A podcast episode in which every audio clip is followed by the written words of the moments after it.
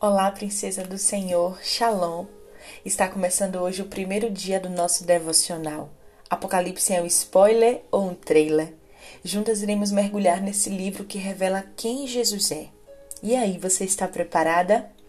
Então vamos lá.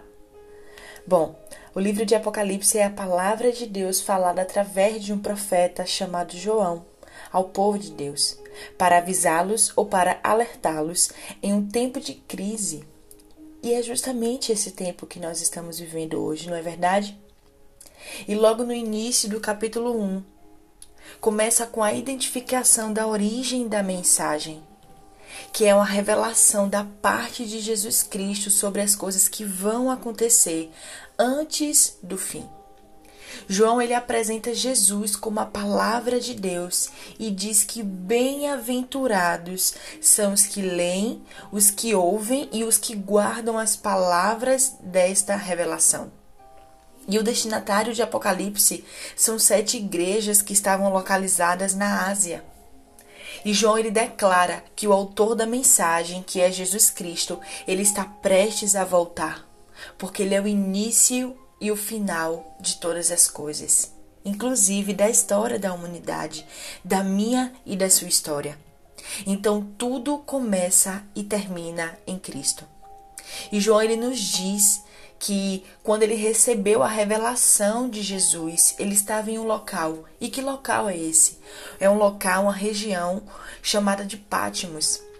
E essa ilha ela era uma espécie de uma prisão, ou seja, João ele estava exilado. E ele também nos, nos ensina que ele estava lá em Pátimos por causa da palavra de Deus. E as aflições que atingiu os crentes de todo o mundo também o atingiram. Eu e você não passamos por aflições? João também passou. Por isso que ele diz que é companheiro nos sofrimentos. E em meio às atribulações, o Senhor Jesus ele se revela a João. E é sobre isso que nós precisamos clamar ao Senhor, que no tempo da adversidade ele se revele a mim e a você.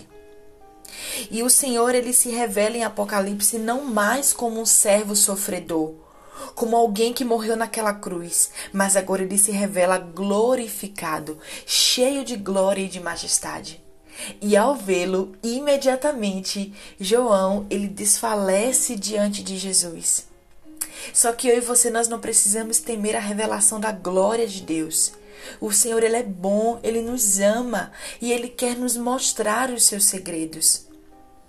E Jesus diz a João, Jesus dá uma instrução a ele que ele precisava escrever tudo o que ele estava prestes a ouvir e enviar às sete igrejas que aí a gente já entra no capítulo 2, que é justamente o momento em que Jesus começa a narrar a mensagem dele às sete igrejas.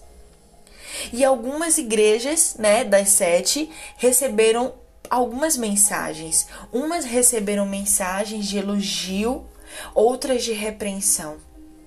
E essas igrejas, essas sete igrejas, elas representam a igreja universal, ou seja, o modelo geral da Igreja de Cristo Jesus em toda a terra e em todos os tempos.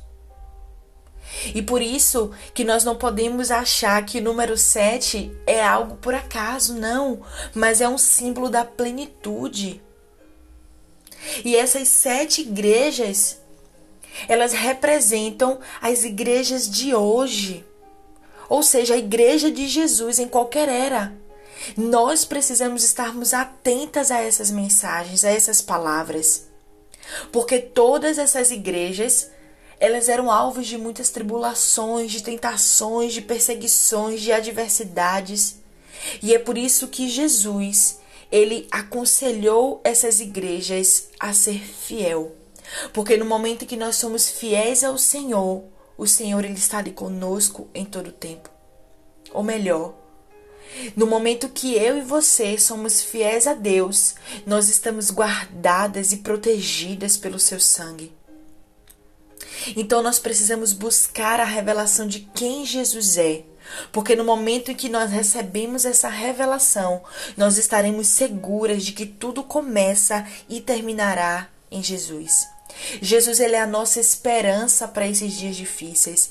Ele é suficiente em qualquer circunstância que eu e você estejamos vivendo.